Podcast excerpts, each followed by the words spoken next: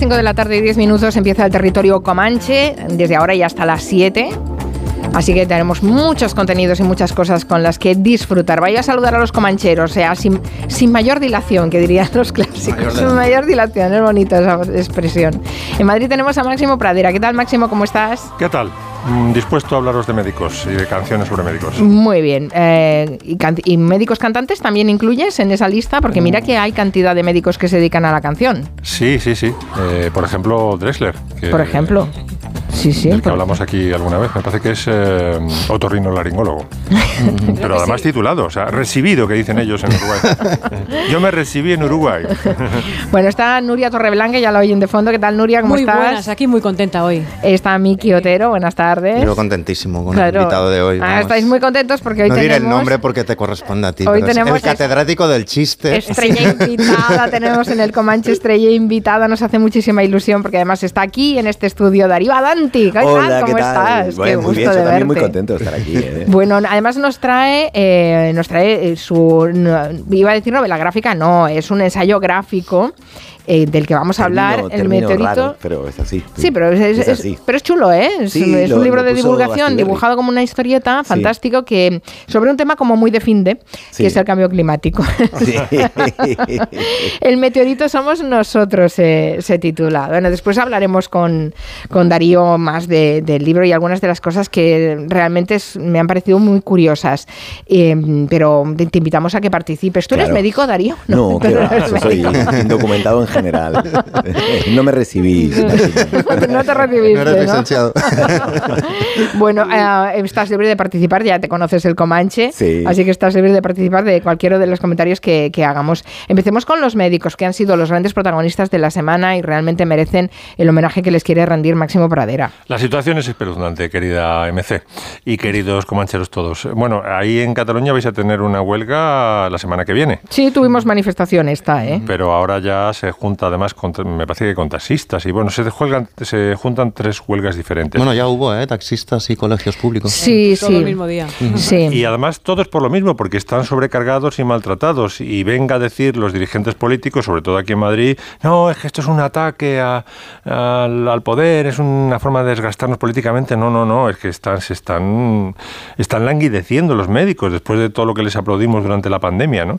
Entonces, bueno, pues eh, aquí va a haber una huelga, vamos, una manifestación monstruo el 12, me parece que es el 12 de febrero, para reivindicar la sanidad pública. He leído hoy una historia espeluznante de Dani Mateo.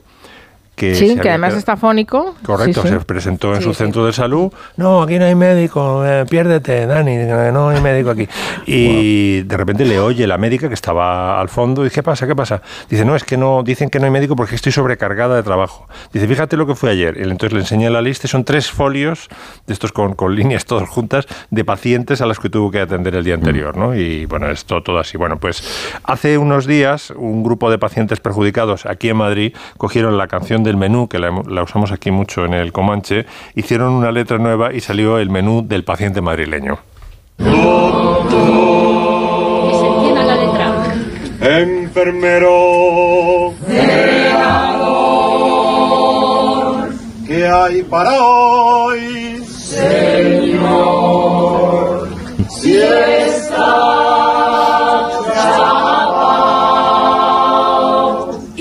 Hoy mañana en Getafe, Hasta la mañana, mañana Vicálvaro y hágala pagar. hoy mañana en Getafe, hasta la mañana, mañana Vicálvaro y hágala pagar.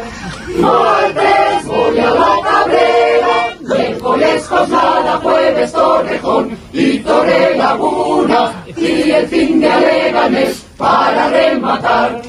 Martes voy a la Cabrera, miércoles Coslada, jueves Torrejón y Torre Laguna y el fin de Aleganes para rematar. Y así todo. Es admirable que mantengan el sentido del humor. Sí.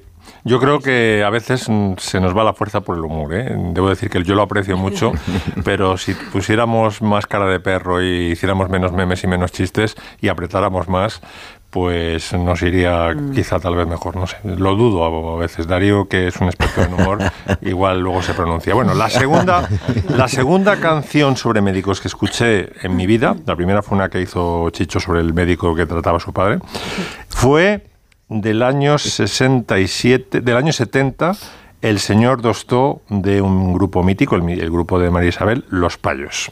Señor doctor, míreme usted. No marcha bien. Cuando yo veo una mujer, mi corazón se para de mover. Dígame usted si sirve para amar o si lo tengo que trasplantar. Hay que ser vejestorio para acordarse de esto, ¿eh? Mucho, ¿eh? Hay que ser de Señor realmente- doctor. Yo soy vegestorio, pero sobre todo extranjero. que No, no la conocía. Claro, todo claro. para ti totalmente nueva. Sí, sí. A veces me avergüenza. Tener, tener de esas cosas en la cabeza, ¿no? ¿eh? Tenerla- Vengan y con luego- máximo al túnel de la memoria. y luego que tener la osadía de traerla al programa. Bueno, eh, los payos además, qué que, qué pena me dan este grupo porque empezaron arrancada de caballo cordobés con María Isabel y luego fueron de, de más a menos One y pues se, fueron a One Hit Wonder, sí.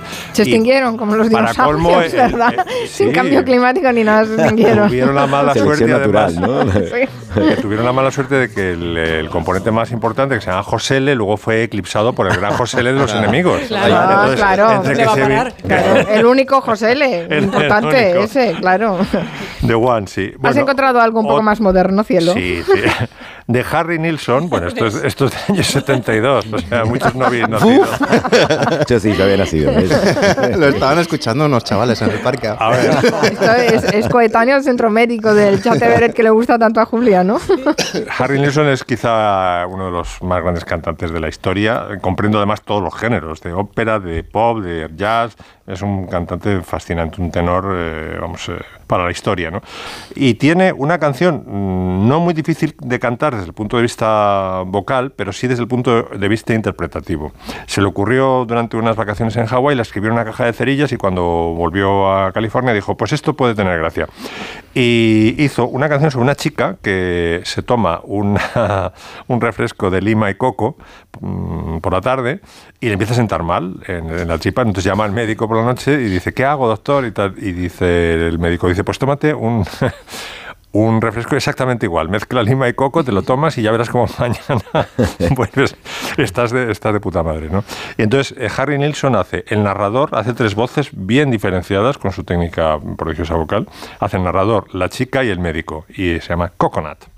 Brother bought a coconut, he bought it for the dime. His sister had another one, she paid it for the lime. She put the lime in the coconut, she drank and poured up. She put the lime in the coconut, she drank and poured up. She put the lime in the coconut, she drank and poured up. She put the lime in the coconut, she called the doctor, woke him up and said, Doctor, ain't there nothing I can take? I said, Doctor, to relieve this bellyache. I said, Ain't there nothing I can take? I said, Doctor, to relieve this bellyache.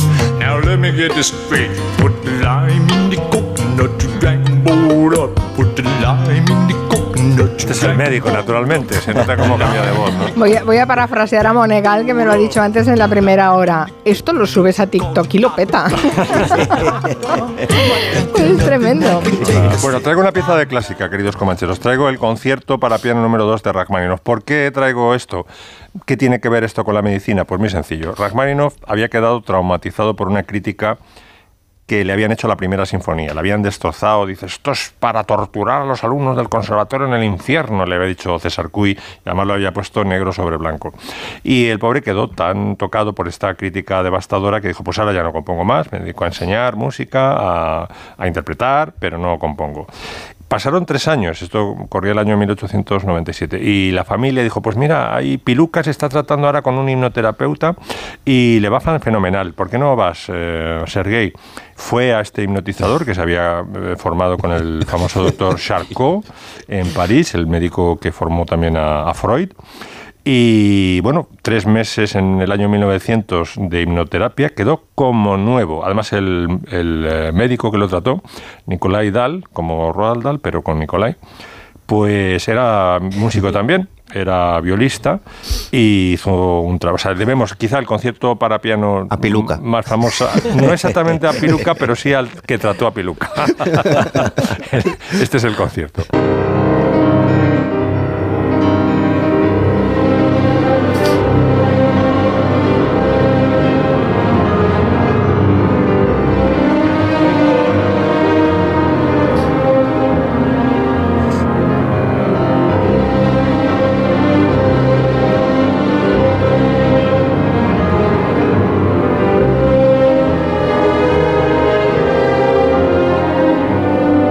Parece que estás corriendo a buscar al médico de urgencias. Total, sí, sí. Qué importantes son los médicos para todo, ¿eh?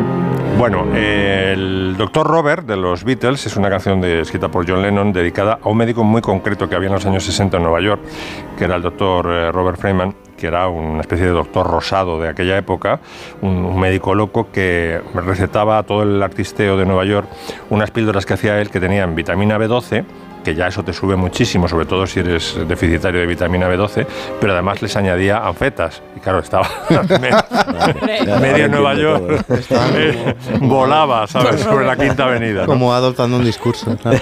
Y hicieron una canción dedicada a este Robert Freeman.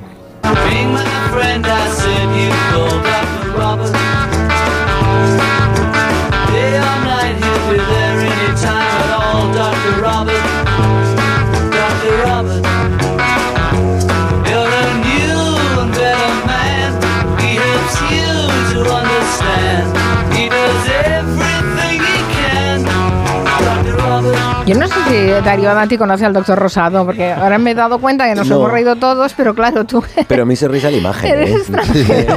También hay que ser muy mayor para recordar al doctor El doctor Rosado. ¿eh? Rosado, que, que, eh, ap- mm, apagaba cigarrillos en las cabezas Sí. Sí. en un programa de Madre. televisión. Para reanimar a los ahogados, el doctor Rosado decía, apáguenle un cigarrillo hasta que suene. Claro, claro, pero tiene, tiene lógica científica. Sí. Madre Activaba no sé qué vasos sanguíneos y entonces te venías arriba. Y se llamaba Rosado de apellido, de verdad. Sí. Madre Te estás imaginando tu retrato del doctor. Color vino rosado. Espumoso. Bueno, algo más. Y la Max? última que traigo no tiene nada que ver con los médicos, este es eh, Another One Bites the Dust de Queen, salvo que con el tiempo se dieron cuenta los eh, cardiólogos y los enfermeros que el ritmo de esta canción eh, va a 110 pulsaciones por minuto y entonces, la- no es coña, la utilizan en, en los entrenamientos para guiarse en la frecuencia del masaje cardíaco. Toma. Qué fuerte, no sabía. La Macarena también vale. Sí. Por ahí le das Es una verdad, con la. Macarena, ¿no? Y encima la letra eh, está bien. Yo esto el día 12 en la mañana y lo voy a bailar. Fantástico. Oye, ¿el, humor es un buen tratamiento, Darío? Bueno, sí, está comprobado. ¿O es ¿eh? Sí. homeopatía? Ah. No, no, no, no es homeopatía. Hay un, un libro que se llama Ja, la ciencia detrás de lo que nos reímos. No me acuerdo cómo se llama el neurocientífico. Que te cuenta que como, como es un, la risa es un, un- dopamina y, y dopamina y no me acuerdo qué más, que te chuta el cerebro. Y entonces que sí que se ha comprobado que, por ejemplo, en pacientes de cáncer, los que eh, hacían tratamientos en que les ponían comedia y se reían, tenían más probabilidades. No te va a curar, el cáncer no te va a curar nada que no sea un tratamiento claro. médico real. Pero que sí que servía para, para que el sistema inmunitario esté más fuerte. Ese ensayo es- Sin que curara, pero sí que ayuda a- al malestar, porque es una, es una especie de anestésico también la risa, ¿no? Por la dopamina. Es el de Bergson, ese ensayo, ¿no? Es buenísimo. Y no me acuerdo cómo se llama, es el Sí, neurocientífico. es este. Yo Sí. creo que sí. Te digo, te te lo preguntaba porque Sí. antes hacía la reflexión más, ¿no? Máximo, de, eh, claro que estamos haciendo, bueno, tenemos un cierto sentido de humor con Sí. todas las protestas sociales y demás, y a lo mejor estamos eh, canalizando mal eh, la energía, mm, Bueno, la ira o el, eh, mal Había rollo. una, que- había- hubo una le- leyenda urbana, que luego se comprobó que era leyenda urbana, que decían que en la, en la Alemania del Este, eh, como estaba prohibido reírse del régimen, en la misma, los mismos servicios de inteligencia del régimen hacían chistes para que la gente contara, porque con la catarsis de reírse del sistema de manera clandestina, de alguna manera se quitaban las ganas de tener que, que luchar contra el régimen. ¿no? Claro. Después se comprobó que no, o no se encontró ninguna prueba real, pero también es cierto que, que es verdad que es catártico más que, que productivo. Entonces, realmente el humor sirve más para descargar que para... El humor no cambia nada, básicamente te, te alivia a ti, ¿no? Tiene un punto de alivio para uno. ¿no? Claro. Hablaremos enseguida con Darío Adanti de este libro que nos ha venido a presentar hoy al Comanche. El meteorito somos nosotros. Eh, la verdad es que es un, es un ensayo gráfico donde hay muchísima información, pero muy bien explicada. Nos van a quedar algunas cosas claras y también tenemos muchas más cosas, mm, como sacar dinero una- fingiendo que estás muerto, por ejemplo, que es una cosa que trae Miki, o canciones para el fin del mundo, ya en la línea del apocalipsis de Darío que nos va a traer Nuria Torreblanca. Una pausa y seguimos. En Onda Cero, Julia en la Onda. Con Carmen Juan. ¿Hay una forma mejor que un crucero para visitar el Mediterráneo, las islas griegas o el norte de Europa? Con MSC Cruceros y Viajes El Corte Inglés, embarca desde siete puertos españoles o con cómodos vuelos desde Madrid o Barcelona y disfruta de ocho días por el Mediterráneo desde 699 euros por persona con todo incluido. Consulta condiciones y reserva en Viajes El Corte Inglés. MSC Cruceros. Descubre el futuro de los cruceros. Mi instinto detective me llevó a Sol Optical. Dos gafas graduadas con antirreflejante por solo 79 euros. Sigue la pista en soloptical.com. ¿Y tú que vives en un piso? ¿Qué necesitas para tu seguridad? Pues como es un piso de poca altura, me preocupa que alguien pueda acceder por la terraza. Pues en Securitas Direct tienen una alarma para ti. Con los sensores avanzados en las ventanas detectan si alguien intenta entrar y con las cámaras interiores comprueban en segundos si se trata de un intruso para dar aviso a la policía. Y es que tú sabes lo que necesitas y ellos saben cómo protegerte. Llama ahora al 900-272-272 o entra en securitasdirect.es y descubre la mejor alarma para ti. En Toys R Us, nuevo catálogo del bebé y preescolar con 50% de descuento en la segunda unidad en todos los juguetes del catálogo. Hasta el 19 de febrero. Más info en tienda y en toysrus.es. Dicen que detrás de un gran bote del Eurojackpot hay un gran millonario. Esto, ¿y detrás de un gran millonario? Pues que va a haber un... Ahora Eurojackpot, el mega sorteo europeo de la 11, es más millonario que nunca. Este viernes, por solo 2 euros, bote de 93 millones. Eurojackpot de la 11, millonario por los siglos de los siglos. A todos los que jugáis a la 11, bien jugado. Juega responsablemente y solo si eres mayor de edad. Líder y lo más visto de la noche del viernes. Es la prueba más tremenda que he vivido acá en el desafío. Se me hace una montaña. Si no sale bien, te ahogas. poco terrorífico incluso. Muy valiente. Hay pruebas verdaderamente impresionantes. El desafío. Hoy a las 10 de la noche en Antena 3. La tele abierta. Ya disponible en A3 Player Premium.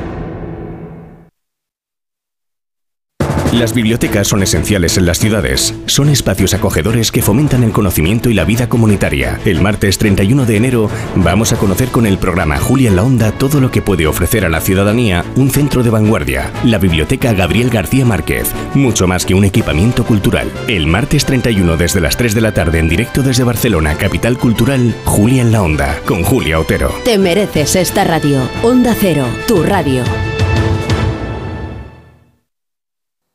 A la hora de alquilar, ¿eres un aventurero en busca de que te paguen el alquiler? ¿O confías en la única empresa que mantiene la morosidad en 0% en el alquiler? Cada día somos más los que disfrutamos de la protección de Alquiler Seguro. Llama ahora al 910-775-775. Alquiler Seguro. 910-775-775. En Elegido encontrarás un lugar de descanso auténticamente mediterráneo, sol, náutica, parajes naturales, patrimonio histórico y toda la huerta de Europa. Ven a Elegido y vívelo. Un día descubres que tienes humedades en techos, paredes, están por todas partes. ¿Qué puedes hacer? Llama a Murprotec.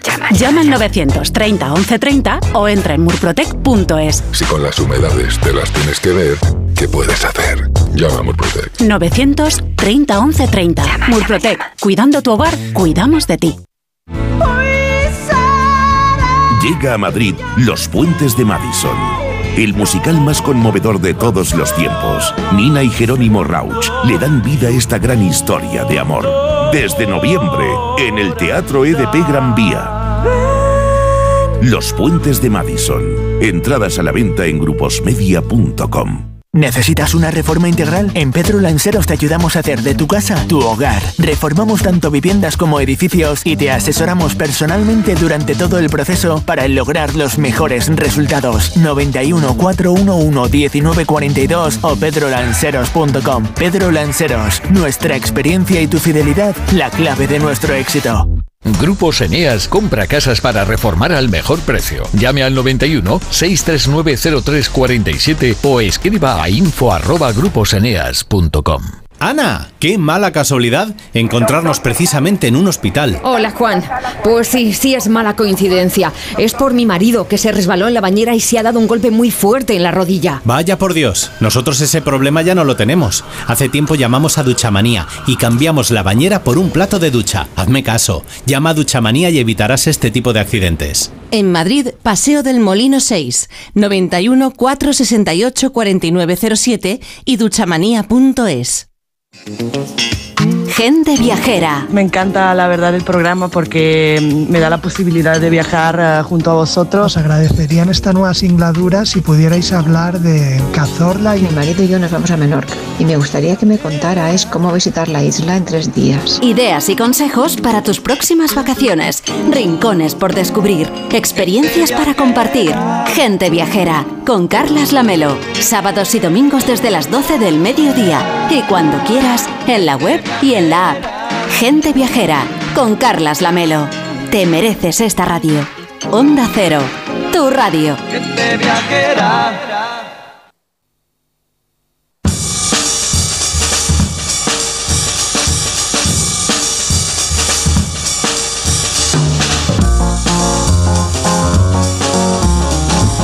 Estamos en el Comanche hoy con estrella invitada que es Darío Adante que nos ha traído El Meteorito Somos Nosotros, un cómic sobre el cambio climático.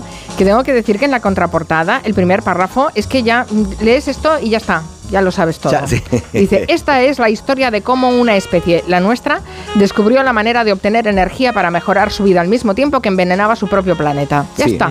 Ya, está. Es el spoiler. Ya. Sí, tiene spoiler, efectivamente, tiene spoiler. Pero bueno, los dibujos son fantásticos y además es que te remontas, te remontas muy atrás, ¿eh? Para Sí, voy- explicarnos la historia. Es que esto ¿sabes qué? es un chiste que tenía guardado. Yo quería hacer un chiste que sea que, al- que alguien diga, empecemos del principio y empezar por el Big Bang.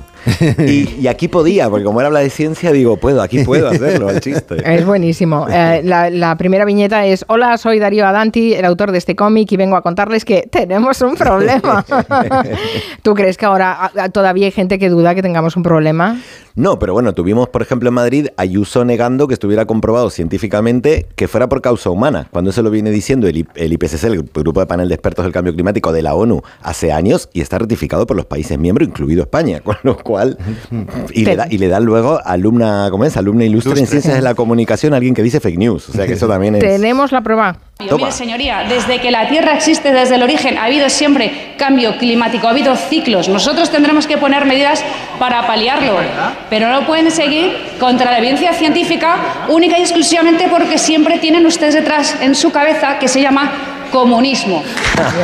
Claro, es que aquí la pregunta es, eh, em, ¿por qué, ¿por qué se hace una bandera ideológica de algo que nos afecta a todos? Bueno, no, tiene que ser, no tiene que ser ni de izquierdas No. ni de derechas, somos todos los que estamos aquí Sí, metidos. De hecho, yo me intenté cuidar mucho porque también hay una cosa que a veces pasa en la izquierda, es que, que también están estos como de, de, bueno, no, pero eso es el capitalismo, hasta que no acabemos con el capitalismo. Y es, oye, que vienen 200 años intentando acabar con el capitalismo y esto tenemos menos tiempo. O sea, que intentemos juntarnos todos y hacer algo porque si no... Hay que, hay cambiar más. los argumentos, ¿no, Darío? Que te, Sí, te lo es comentaba. muy buena idea. Te lo comentaba antes. A mí el, el- el cómic, el ensayo de divulgación me ha flipado.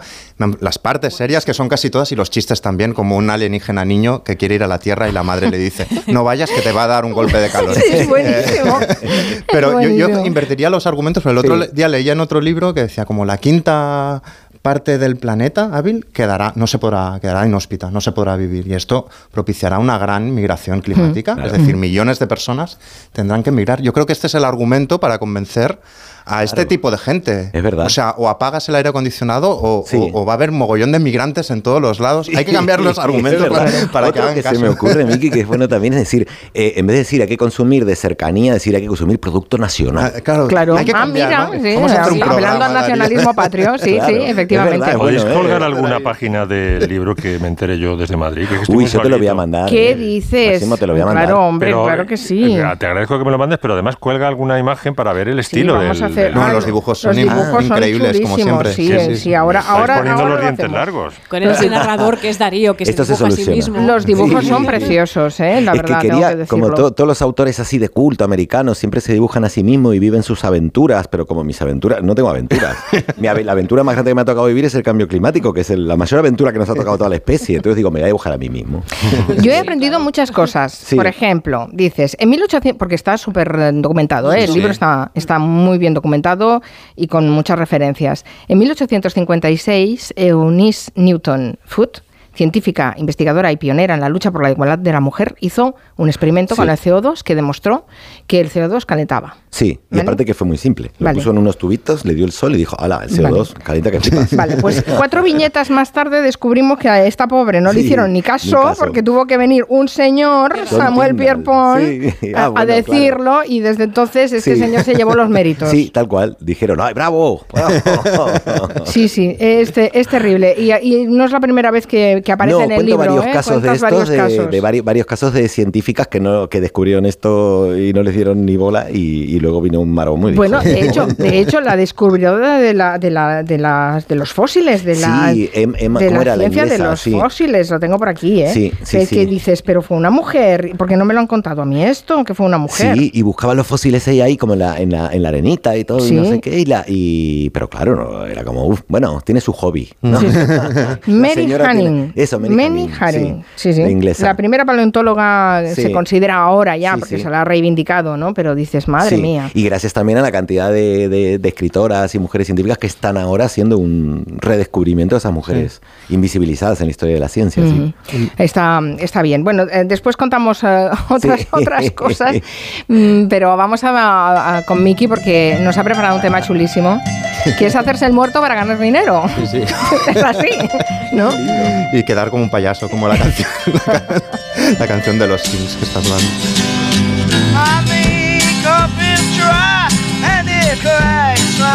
chin. I'm drowning my sorrows in Bueno, wind. esto viene de dos noticias que he leído esta semana. O sea, es decir, percha de actualidad, que no, no siempre la traigo, hay que ser sincero. Eh, y, y hace un momento en la pausa eh, hablábamos de, de Jardiel Poncela, de que nos gustaba mucho a los cuatro.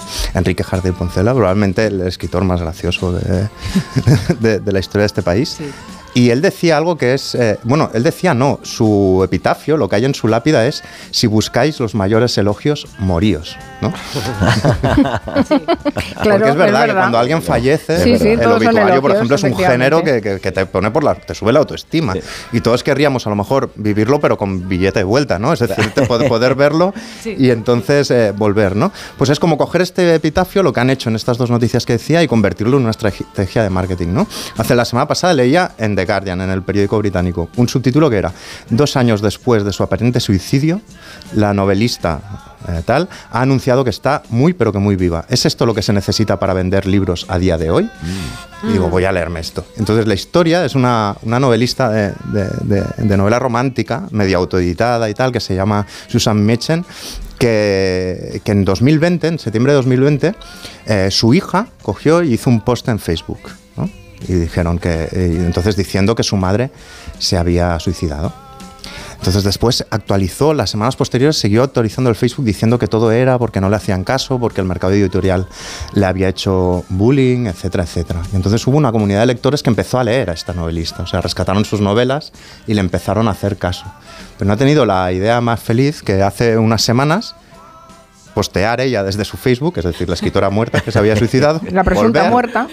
La escritora zombie, eh, eh, con la frase, eh, arrancaba con la frase que la diversión empiece, que tampoco sería la manera de volver a hacer- entrar en una sala, y, y diciendo que en realidad el suicidio era, era falso. Claro, toda su comunidad eh, de, de lectores se enfadó muchísimo, le han dicho de todo, porque bueno, como yo que sé, el marketing llega a un punto, no, no a fingir tu propia Como muerte el para que te cepa de- lean. del crimen de Cuenca, ¿no? Como el cepa de que estoy, que no me han matado. Que no me han matado, que sigo. Y esta misma semana, como rescatado otra noticia que, que también es muy reciente, de, que de- de- fue de la Navidad, de diciembre, el 24 de diciembre, que es un cantautor que se llama Miquel Roldán, de Mallorca, que hizo algo parecido. O sea, el 24 de diciembre coge, publica un videoclip con esta canción, Aún me acuerdo de ti, Parece que me va bien, parece que me va bien. al menos es lo No lo parece por el tono de la canción, pero... nada que haga sospechar. Bueno, esta, esta es la canción, entonces hacia el final deja un recadito de la canción. Pero si voy a morir, dejaré de sufrir. Es mi final feliz. Es mi final feliz. Si voy a morir, dejaré de Wow. sufrir. Bueno, el tipo pone este videoclip, es muy macabra la historia, ¿eh? pone este videoclip, envía una carta a sus propios padres y a su hermano. Eh, una carta muy oscura que da a entender la idea de que se podría llegar a, a suicidar. Apaga el móvil en cuanto sube el videoclip y se refugia en una especie de casa escondida en Manacor. Y no contesta nada. Entonces sus padres entran Claro, un pánico. ala- ale- alerta Claro, claro. absoluta, llaman a la policía, eh, hacen un llamamiento en redes para peinar la isla, intentar encon- encontrarlo. O sea, imagínate eso. Y las noticias llega al tipo de que le había alquilado la casa y le da el aviso. Oye, pero, pero tío, ¿tú sabes la que está liándose ahí fuera? El tío vuelve, envía un mensaje a su casa, vuelve y dicen, bueno, no, es que para mí era un juego, no supe medir. Yo soy, dice, soy muy aficionado a los escape rooms y yo me lo tomaba como algo así. No luego, supe medir. luego ya empezó a decir que era... sí, sí, como con este tono. Y luego ya empezó a decir que era para visibilizar la idea de suicidio. Ya. empezó como a buscarle las vueltas, pero no colaba. A mí me parece como muy bestia y también tuvo que admitir, le he cagado porque lo recibieron fatal, ¿no?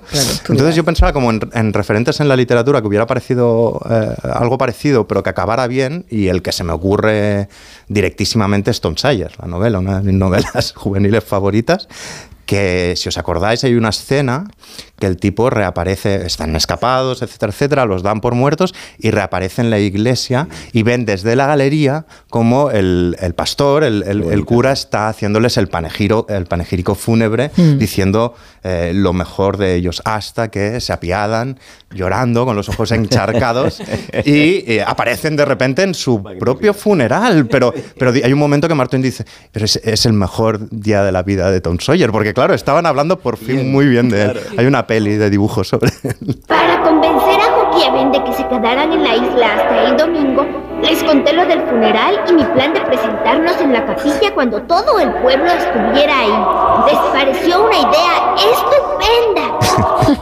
claro que aquello de ya estamos aquí. Hemos vencido a la muerte. No pudimos hacerlo porque estábamos a punto Claro, de llorar. menos mal, menos mal. ¿no? Estábamos a punto de llorar. Pero todos lo reciben con un, un par de sopapos, pero con bastante alegría, menos la persona que más quiere a Tom Sawyer, que es su tía Polly. Y él le, le dice algo precioso, ese- esa página es maravillosa, que le dice algo así como, no te avisé de que no estaba muerto, pero soñé contigo. Y, y dije, soñé que escribía en una corteza, escribía una frase y te la dejaba en la cama. Y la frase era, no estamos muertos, no estamos más que haciendo de piratas. Me parece, Ah, eh, qué me bonito. Precioso. Y si os fijáis, una idea parecida, como de ver qué sería tu vida sin ti, está en esta otra película. ¿Qué es eso? El regalo de Navidad de un amigo muy querido. Esto es Qué bello, es vivir. vivir. Y el regalo de Navidad que le hace el ángel a James Stewart es las aventuras de Tom Sawyer también. Pero estamos como yendo a referentes muy lejanos. Yo en mi barrio tengo uno muy, muy claro de historia de muerto vivo que reaparece y acaba muy mal. Eh, Peret prefigura todo siempre. En este caso también tiene una canción dedicada a un muerto vivo, a alguien que cobra su salario, se va, se lo gasta todo en cañas y cuando vuelve la mujer no está por la labor. La canción empieza así.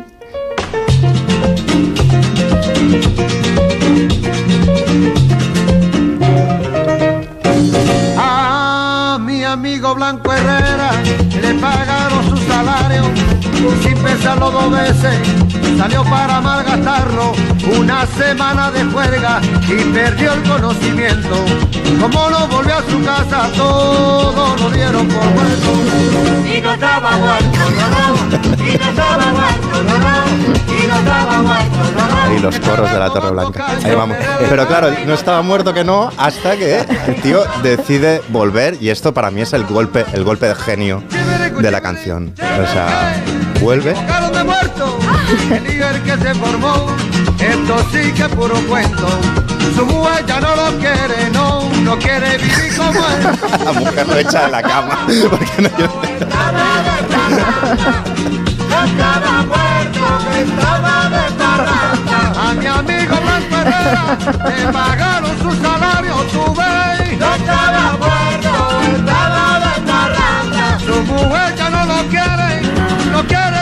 Bueno, la moraleja es no te hagas el muerto, que te puede funcionar de buenas a primeras, pero Sí, te a la larga que pagas un te peaje elogie alto. eh, o algo así, pídeselo a un amigo. No hace falta que la líes. Había un chiste magnífico hace años que decía, dice, viene cansada su ilustrísima, el ayudante ¿no? del, del obispo, dice, cansada, dice, vengo muerta.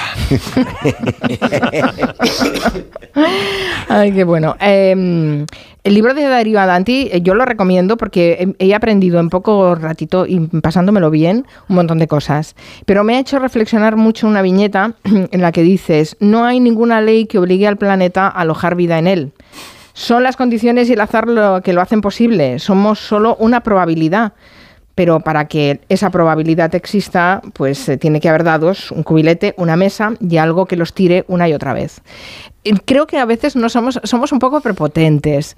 Sí. Pensamos que el mundo está o el planeta está a nuestro servicio. Sí, Quizá sí. una cura de humildad podría estar bien para luchar contra el cambio climático. Yo creo que sí. Como una hecho- pandemia, ¿quieres decir? Por ejemplo, por ejemplo, por ejemplo, por anda que no nos ha puesto con los pies en el suelo. Es verdad. De hecho, lo de, también lo de empezar con el Big Bang, más allá del chiste, que sí que lo quería hacer, también era por el hecho de, de- de, digamos, de, de luchar contra la, esa especie de cosa que tenemos en la cabeza de creer que somos elegidos. Y que no, no somos elegidos. Somos un segundo en la historia de... Ni siquiera somos un segundo en la historia del planeta. Y ni sea del universo ni te cuento. Y realmente el planeta puede seguir y pueden evolucionar especies con las nuevas temperaturas que hacen. Los que no podemos somos nosotros. Entonces cuando la gente dice, es que estamos arruinando el planeta. No, estamos arruinando las condiciones planetarias que hacen posible nuestra vida, no, no el planeta, digamos. ¿no? El Bueno, planeta, hay, pues, hay otro seguirá. argumento muy perverso que dice, bueno, sí, pero ya vendrán otros que lo esto la ciencia del futuro lo va a solucionar. Sí, claro, eso es terrible también porque siempre esperamos que vengan otros a solucionarlo. Y yo hablando con científicas y científicos, eh, amigos y, y algunos del IPCC, eh, me decían que no, que no hay, y lo explico en el libro, que no, no hay, que la, la- no podemos esperar que la ciencia siempre nos dé la respuesta mágica, porque es casi como esperábamos antes de la religión, que venga Dios y lo solucione, que realmente ahora se necesita una colaboración global, como pasó con el agujero de la capa de ozono, que eh, es bueno que se haya cerrado, Sí, se está que no cerrando, tiene que ver con el calentamiento global, pero era peligrosísimo, casi desaparecemos como especie por eso. Y luego la- las soluciones que hay en el libro nos han impactado mucho, pero además, a ver, a- a- al, al cambio climático ha, ha logrado volver absolutamente serio durante un rato a Darío Adante. Ya, ya solo por eso yo me lo tomaría sí, muy sí. en serio. Pero eh, allí, allí, y entonces hay páginas que no corresponden a los chistes que también hay en el libro, eh, que ofrecen soluciones, cosas que se han intentado, ¿no? Y hay una que a mí me parece de Mortadelo y Filemón que me ha volado la cabeza y que pensaba, ¿esto es un chiste o no? Y se lo preguntaba ahora, que es la idea de poner un parasol Sí, como el que se, pone en el coche Se cuando lo en la dejas aparcado. Se planteó.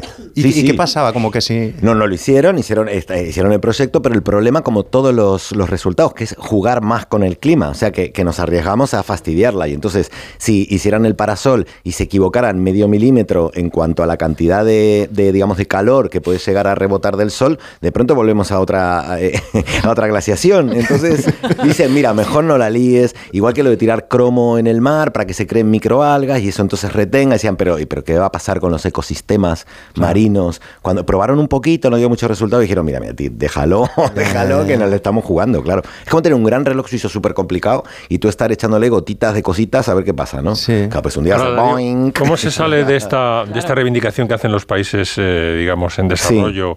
Que dicen, sí, sí, dice, vosotros habéis crecido Claro, gracias a, razón, a la sí. contaminación, ¿no? Ahora Claro. dejándonos a nosotros ensuciar Sí. lo que habéis ensuciado vosotros para ser lo que sois ahora. Bueno, hay uno de los argumentos, eh, por ejemplo, que leí de, de al- de algún negacionista que ha escrito libros de esto, es una estafa y tal, que dicen cosas como, es mentira que esto, dicen, eh, dice este hombre, es mentira que esto tenga que ver con, con el solo el 20%, que es lo que digo ahí, que el 20% de la humanidad contamina, consume más del 50% de la energía, contamina para todos los demás y tal. Porque dicen, porque mira la India. Bueno, primero, la India, si tú lo haces per cápita, es verdad que contamina más que nadie desde que ha empezado a industrializar, igual que China, pero si tú lo Es el divides país más poblado del mundo. per cápita contamina muchísimo menos que Alemania, que Canadá, que Estados Unidos. Y por otro lado también, algo que no se dice es que también eh, China y la India contaminan mucho porque hemos tercerizado la producción en esos países porque muchas veces no respetan los derechos de los trabajadores, etcétera, y es mucho más barato. Claro. Y entonces, si nosotros dejáramos de consumir eh, productos baratos que vienen de otros lados donde no se respetan todos estos códigos, pues también tendrían que producir menos. Pero es cierto también que el CO2 dura más de 100 años en la atmósfera. Con lo cual, ellos han empezado hace muy poco. Realmente lo que estamos sufriendo ahora tiene que ver con la contaminación que ha sido del Occidente y de las democracias occidentales, ¿no? Pero lo que pasa es que, como decíamos con, con Miki antes, como, tienen razón, ellos tienen derecho ahora también a industrializarse y tener una economía y un PIB como el nuestro. El problema es que es como que les toca ahora a ellos manejar el coche, pero se ha acabado la Se carretera. acabó la carretera ayer, Y Entonces, sí. tenés derecho a llevar el coche, pero ya no hay carretera. Entonces, ¿qué vamos a hacer? Pues no sé, pero bueno, en fin, eh, la divulgación con humor es muy interesante y el apocalipsis con música, pues a lo mejor es un Se hace poco más más llevadero, llevadero, ¿no? Eso es lo que quería hacer. Estamos muy fúnebres hoy. Proponía hoy Nuria, ¿no? La playlist para el fin del mundo. No os preocupéis, qué de- del fin del mundo se, se sale bailando también, del cambio climático. Bueno, to- todo, todo esto yo quiero contaros una historia alternativa Sí. y paralela. Todo esto empezó con Kiko Veneno advirtiéndonos. El cambio climático ya lo anunció él un mediodía de agosto en el que se vio venir que el mundo no aguantaría demasiado porque hacía mucho calor.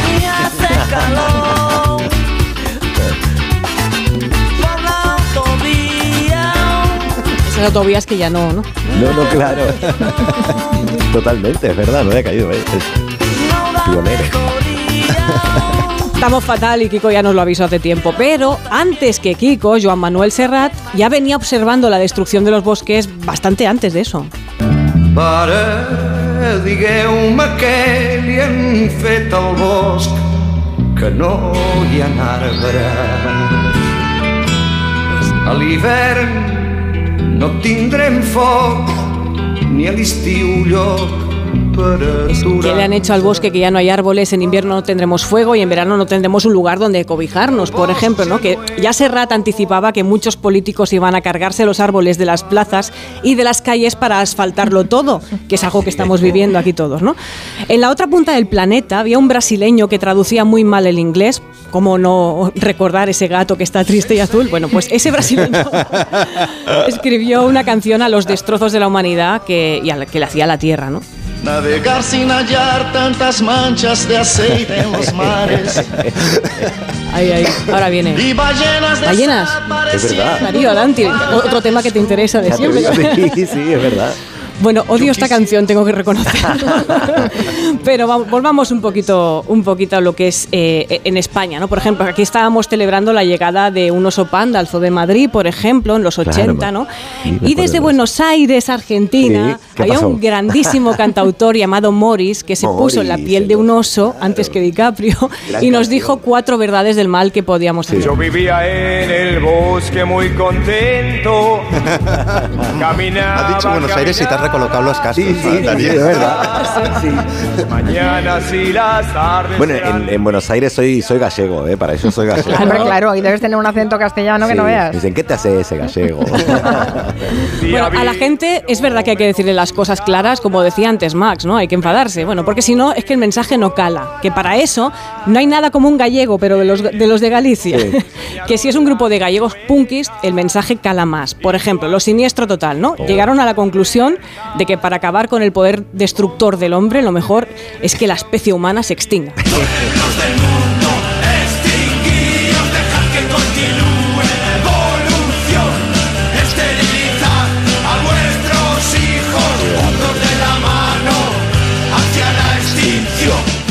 Esa es la solución. Total, sí.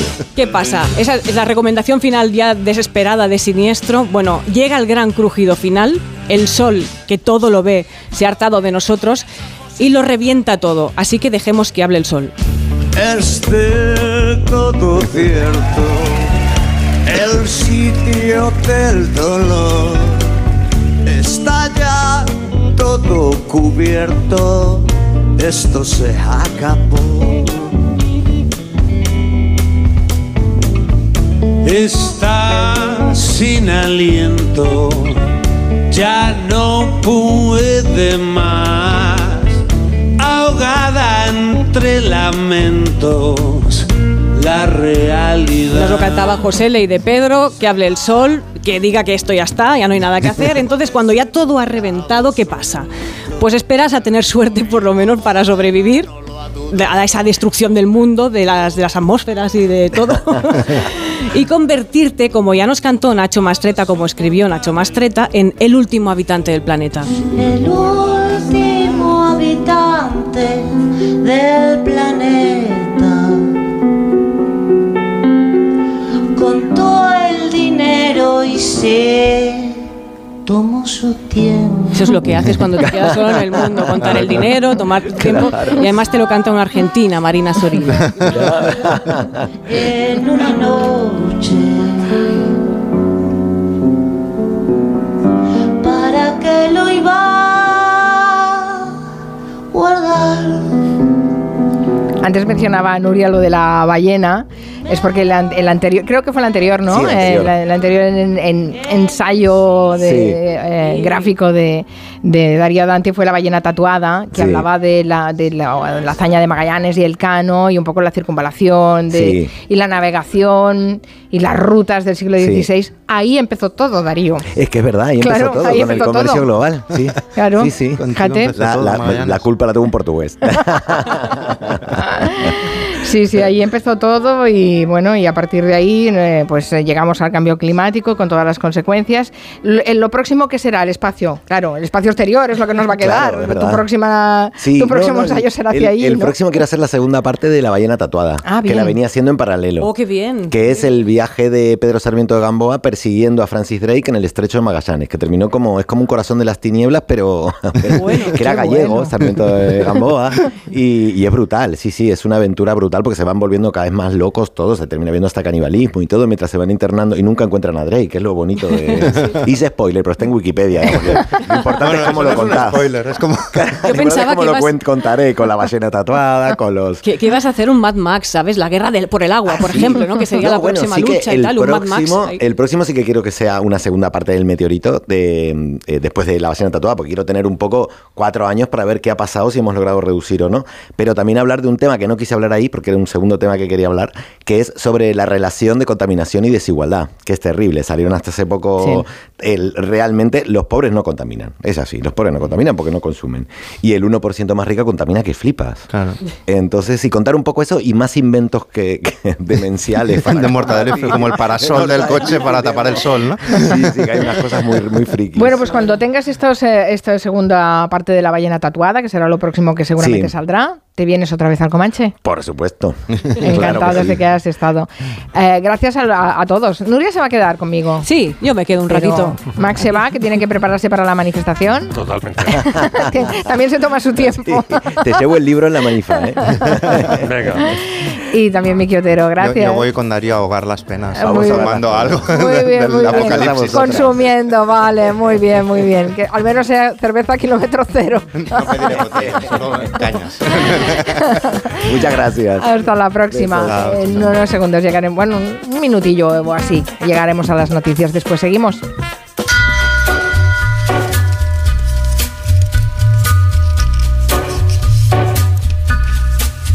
Hello. De 3 a 7 en Onda Cero con Carmen Juan. On a gathering storm comes a tall, handsome man in a dusty black coat with a red right hand.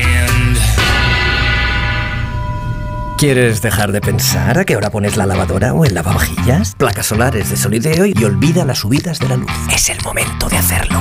Solideo.es Con las lentillas, el polvo, los ordenadores, notamos los ojos secos, nos pican. La solución es Devisión Lágrimas. Devisión alivia la irritación y sequedad ocular. Devisión Lágrimas. Este producto cumple con la normativa vigente de producto sanitario. Hola, soy Félix, árbitro experto en pitar penaltis y fueras de juego. Pero cuando tengo que revisar mi contrato de alquiler, siento que me falta el aire. Por eso soy de legalitas, porque sé que con una llamada un experto me ayuda a resolver lo que yo no domino. Hazte ya de legalitas. Y ahora por ser oyente de Onda Cero, y solo si contratas en el 91661, ahórrate un mes el primer año. Legalitas, y sigue con tu vida. El lunes 30 de enero, la brújula pone rumbo a La Bañeza, la localidad leonesa donde se vive uno de los mejores carnavales de Castilla y León. Una comunidad que cuenta con más de 2.000 municipios, entre ellos el primer ayuntamiento de España creado en el año 824. Una tierra que apuesta por el municipalismo y la convivencia de sus ciudadanos. La brújula estará en La Bañeza en directo desde la Biblioteca Municipal Juan de Ferreras. El lunes 30 de enero, a partir de las 7 de la tarde, La Brújula desde La Bañeza, con Rafa La Torre. Te mereces esta radio. Onda Cero, tu radio.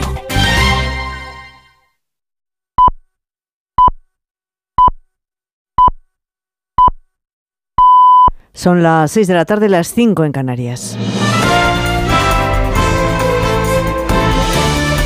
Noticias en Onda Cero. Buenas tardes. La bolsa termina una buena semana que ha culminado cerrando también hoy en verde, rompiendo además con la tendencia mostrada por otros mercados europeos. El IBEX 35 se acerca a los 9.100 puntos después de haberse anotado hoy un 0,27% y se prepara para encarar la próxima semana en la que se volverá a reunir el Banco Central Europeo. Carmen Sabido. Sigue en racha y sube por cuarta semana consecutiva. Hoy se han anotado casi tres décimas, lo que le permite confirmar los 9.000 puntos por primera vez desde mediados del mes de noviembre. Las principales bolsas europeas, salvo Milán, han pinchado en rojo y es que los inversores se muestran cautos y ponen el ojo en la próxima reunión del Banco Central Europeo y en una nueva subida de tipos. El dato económico de la jornada ha sido el gasto en consumo en Estados Unidos, un 5%, algo más bajo de lo esperado. Wall Street a esta hora cotiza prácticamente plano en el IBEX. El Sabadell apunta las ganancias de ayer, sube más del 5%, Robi más del 3% y Acerinos 2,5%. Los valores más penalizados han sido Solaria, Melia y Mafre. El petróleo cae ligeramente por debajo de los 87 dólares. En Estados Unidos, máxima tensión por un caso de asesinato por violencia policial. Esta madrugada se va a hacer público el vídeo de la paliza propinada por varios policías a Tyre Nichols el pasado 7 de enero que le provocó la muerte. Ciudades como Washington, Chicago o Nueva York están tomando precauciones ante posibles altercados una vez se hagan públicas esas imágenes. Corresponsal en Nueva York, Agustín Alcalá. Las autoridades de Memphis, en Tennessee, una ciudad de más de 600.000 habitantes, de los que dos terceras partes son afroamericanos, han comenzado a preparar a sus vecinos porque la violencia y la brutalidad que se ve en el vídeo del arresto de Tyree Nichols ha llevado a muchos a comparar la paliza que recibió a manos de cinco agentes del orden, todos negros como la víctima, con la que sufrió Rodney King en Los Ángeles. Este padre de 29 años murió tres días después de ser asaltado por los agentes. David Rouse, jefe de la Oficina de Investigaciones de Tennessee, ha afirmado que durante 30 años de carrera policial no había visto nada parecido. La verdad es que estoy horrorizado, indignado por lo que he visto. Es espantoso y quiero dejar claro que lo ocurrido no es lo que se espera de la policía. Estuvo mal y fue criminal. El vídeo será público esta noche y la policía a lo largo de la nación ha suspendido los permisos de sus agentes y quiere a todo su personal listo para responder a los posibles disturbios y violencia. Aquí en España, el juez de la Audiencia Nacional, Joaquín Gadea, ha prorrogado hasta el lunes la detención del acusado por el ataque de Algeciras, en el que asesinó al sacristán de la iglesia de La Palma y también hirió a otras cuatro personas. Según ha informado la propia Audiencia Nacional, el magistrado accede a la petición de la Policía Nacional y recuerda que el presunto autor de los hechos deberá ser puesto a disposición judicial antes de las siete y media de la tarde del lunes. El investigado fue detenido en Algeciras por la presunta comisión de un delito de terrorismo tras haber agredido con un machete de grandes dimensiones a varias personas, ocasionando la muerte a una de ellas y lesiones a otras cuatro. Y a todo esto sumamos la pregunta que les hacemos en nuestra página web ondacero.es. ¿Ha modificado su cesta de la compra por los precios de la alimentación? Pues sí lo ha hecho una mayoría, el 77% de las personas que han participado en esta encuesta no ha modificado su cesta de la compra, el 23% restante. Y vamos ya con la información de los deportes, David Camps. Semifinales del Mundial de Balonmano España ante Dinamarca desde las 6. Héctor Rodríguez, buenas tardes. ¿Qué tal? Muy buenas tardes. Ha comenzado bien el partido para el conjunto español. De entrada porque Dinamarca ya cuenta con un 0 a 2 en electrónico después de dos tantos anotados por Saugstrup, el pivote Magdeburgo, y después porque Joan Cañellas ha caído lesionado a ver si puede continuar porque se retira con gestos de dolor en su rodilla derecha. En cualquier caso, dos minutos y medio de juego de la primera parte en esta semifinal del Campeonato del Mundo. España 0, Dinamarca 2. Almería Español es el partido que abre la decimonovena jornada de Liga en Primera División. El Barcelona líder juega mañana en Girona con la renovación de Alonso con el conjunto azulgrana hasta junio del 2024. El Real Madrid recibirá el domingo a la Real Sociedad con la baja de Mendy. Podría estar hasta un mes de ausencia por lesión y la duda de Álava, quien ha recaído de su dolencia. Y en la Euroliga de baloncesto, el Vasconia juega a las ocho y media ante el EFES turco. El Real Madrid es el líder tras su victoria ante el Barcelona. Es todo por el momento. Volvemos con más noticias a las 7 de la tarde, las 6 en Canarias, en La Brújula con José Miguel Azpiroz. Como el perro y el gato. Es lo que tiene ir al veterinario, que vean lo que le pasa, pero el veterinario ha valorado que esa tos requiere un tratamiento con corticoides y el animal está mejorando. Los gatos que viven en un recinto cerrado y que no salen al exterior, evidentemente en algún momento tienen la curiosidad. Tienen el interés, esa curiosidad. Y si ven una puerta abierta dicen, a ver qué hay ahí al fondo. Pues tiran. Aquí está, como el perro y el gato, para pasar ese buen rato. Todo sobre las mascotas con Carlos Rodríguez. Como el perro y el gato. Sábados a las 3, domingos a las 2 y media de la tarde y siempre que quieras en la app y en la web de Onda Cero. Patrocinado por Menforsan, los especialistas en cuidados, higiene y cosmética natural para las mascotas. Te mereces esta radio. Onda Cero, tu radio. Julia en la Onda. ¿Hay una forma mejor que un crucero para visitar el Mediterráneo, las islas griegas o el norte de Europa? Con MSC Cruceros y Viajes El Corte Inglés, embarca desde siete puertos españoles o con cómodos vuelos desde Madrid o Barcelona. Y disfruta de ocho días por el Mediterráneo desde 699 euros por persona, con todo incluido. Consulta condiciones y reserva en Viajes El Corte Inglés. MSC Cruceros. Descubre el futuro de los cruceros. Onda Cero. ¿Estás bien? ¿Cómo estás? ¿Cómo te encuentras? Hablar sobre adicciones no es fácil. Abrir la conversación es un primer paso. El consumo de drogas daña tu cerebro y daña a tu vida. Podemos ayudarte. Visita madridpiensaenti.es. Ayuntamiento de Madrid. ¿Sabes una cosa? Cuenta, cuenta. Cuenta 10. ¿Qué? Pues eso, que con el programa Mi BP ahorras 10 céntimos por litro en todos tus repostajes y disfrutas de muchas más ventajas cada vez que utilizas tu tarjeta Mi BP. ¡Anda! No, anda no, en coche. Ya sabes, cuenta con nosotros. Cuenta con 10 céntimos por litro. Consulta condiciones en mibp.es. En Decorman sabemos la importancia que tiene vivir en un entorno único, por eso nos adaptamos al perfil de cada cliente, de cada familia, de cada hogar. Confía la reforma de tu vivienda a Decorman, máxima precisión en los plazos de entrega y penalización económica por demora. Decorman, líderes en proyectos y reformas, 91 609 3370 o decorman.es. ¿Dónde me dijiste que ibas de vacaciones? Te veo más joven, con unos ojos y una mirada que dan envidia. He ido a Clínica Barragán y me han hecho una blefaroplastia. A ver, cuéntame eso. Con láser o cirugía según el caso y en unos pocos minutos. Lo recomiendo. Llama 91300-2355. Clínica Barragán 91300-2355. Venga a las rebajas de Muebles a Dama. Precios insuperables con la misma calidad de siempre, en una gran variedad de estilos y modelos, con su habitual trato amable, transporte y montaje gratuitos y la mejor financiación. Todo lo bueno de Muebles a Dama, pero ahora con rebajas. En General Ricardo 190 y en la web mueblesadama.com. ¿Necesitas una reforma integral? En Pedro Lanceros te ayudamos a hacer de tu casa tu hogar. Reformamos tanto viviendas como edificios y te asesoramos personalmente durante todo el proceso para lograr los mejores resultados. 91 411 1942 o pedrolanceros.com. Pedro Lanceros, nuestra experiencia y tu fidelidad, la clave de nuestro éxito.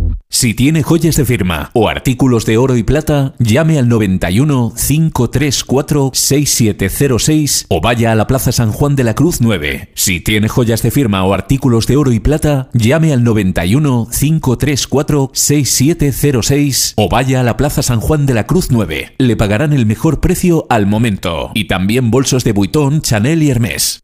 Sonora. Historias originales en audio para quienes aman el entretenimiento. Es el totorreína de, de la mafia gallega. Bruto, cerrado, desconfiado, impulsivo, violento. Era un indeseable. Y si no se dedicase a la coca, seguramente seguiría siendo un cabronazo. Carlines. Sonora. Películas, series y documentales para la gente que escucha.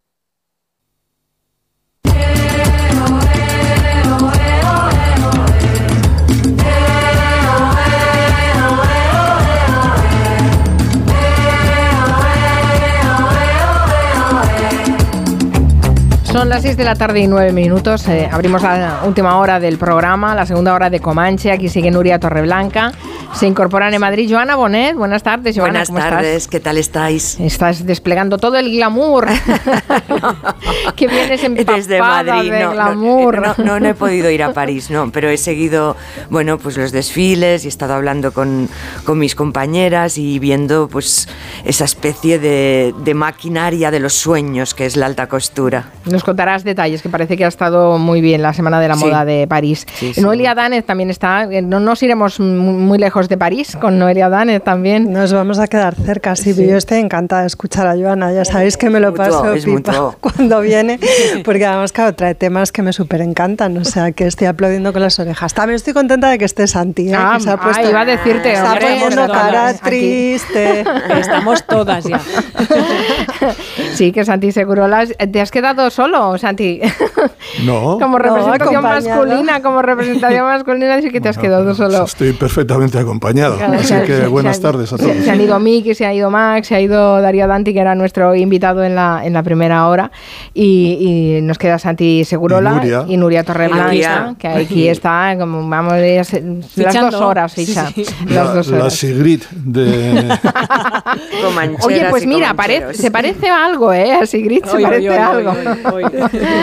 en fin, eh, oye, eh, antes que empezar, eh, que, que hablemos de otras cosas, esto de vi las imágenes que me han impresionado, no sé, supongo que a vosotros también si las habéis visto en el puente frente a Valdebebas, que alguien colgó un muñeco con la camiseta de Vinicius y una pancarta donde se leía que Madrid odia al Real. La verdad es que a ver, críticas, eh, cosas de estas así mm, poco edificantes en el mundo del fútbol hemos visto muchas, pero a este nivel ya. Sí, yo creo que la imagen simbólica de ver un muñeco ahorcado colgado de un puente, digamos, es eh, lo peor que, uno puede ver. Es decir, es una ejecución, una ejecución simbólica, pero eh, que guarda una cantidad de violencia, fanatismo, eh, dirigido a una persona y a esa persona yo creo que por extensión a uno, a jugadores de, de su raza, negros, como Vinicius, dos, a jugadores del Real Madrid. Es decir, es un ataque a cualquier, eh, al sentido común, pero en- sin ninguna duda y sobre todo yo creo que tiene que actuar todo el mundo para que eh, estas cosas no sucedan. Yo recuerdo que hace 30 años, en un partido del Real Madrid, cruzaron una, una una soga de parte a parte del, del Bernabéu, eh, colgaron el muñeco, un muñeco que representaba a José María García, al butano, en mitad de un partido. Y No aquello, acordaba. sí, y aquello no se tomó como algo muy importante. Los periódicos no le dieron bola. Yo pensé, si, en mi- si frente a 100.000 espectadores ejecutan simbólicamente a un periodista, esto es que el fútbol tiene problemas que tiene que resolver. Sí. Y la verdad es que todos los que estamos metidos en eso, desde luego los clubes, desde luego los, eh, los jugadores, la AFE, la Federación, la Liga de Fútbol Profesional, los políticos, la prensa, los que estamos metidos también, es- tenemos que ser absolutamente mm, duros, tenemos que ser intransigentes con ese tipo, porque estas cosas cosa, cuestan poco hacerlas. Un tipo, vete a saber, no, es que solo lo ha hecho uno. Pero digamos que el efecto de por simpatía que tiene ese, si no se atajan estas cosas, tiene un efecto terrible, no solo en el fútbol, en la sociedad.